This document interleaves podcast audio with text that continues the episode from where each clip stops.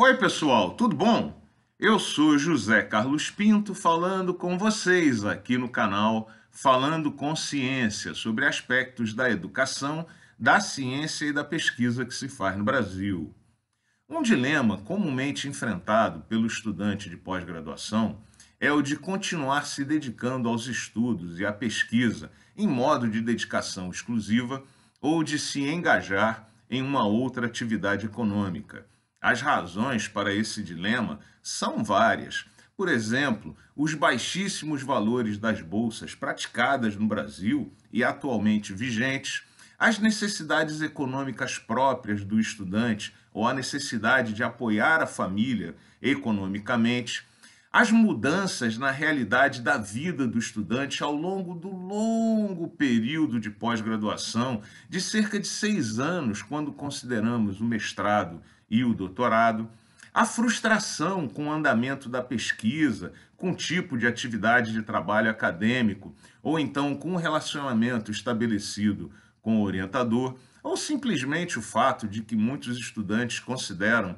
o período da pós-graduação como uma fase transitória, enquanto procuram um emprego, uma atividade econômica mais permanente. Qualquer que seja a razão, no entanto, é preciso compreender que é perfeitamente legítimo que o estudante opte por um engajamento em uma outra atividade econômica e deixe de executar as atividades de estudo e pesquisa em modo contínuo, de dedicação exclusiva. O que, no entanto, costuma com frequência causar algum estresse, alguma tensão no relacionamento entre o estudante e o orientador ou o coordenador do programa de pós-graduação, o que de fato não deveria ocorrer nunca.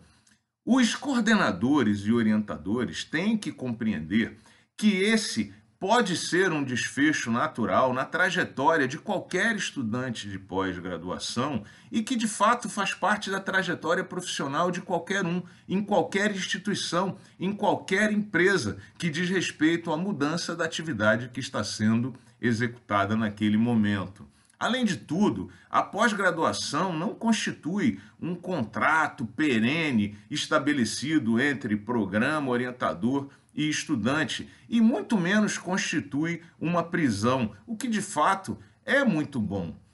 No entanto, para evitar esse estresse e atenção,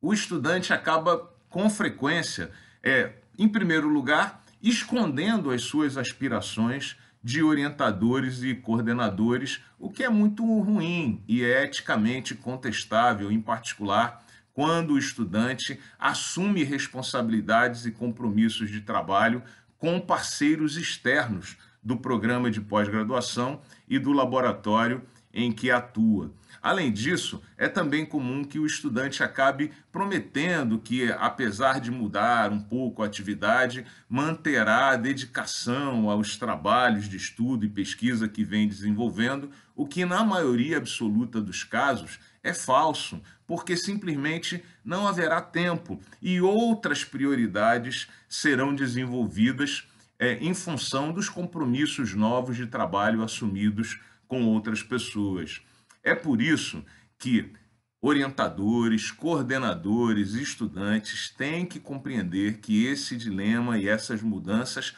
fazem parte da trajetória de muitos estudantes de pós-graduação. E até por isso mesmo, esse momento deve ser enfrentado com compreensão, naturalidade e profissionalismo por todos. Um grande abraço e até o próximo vídeo.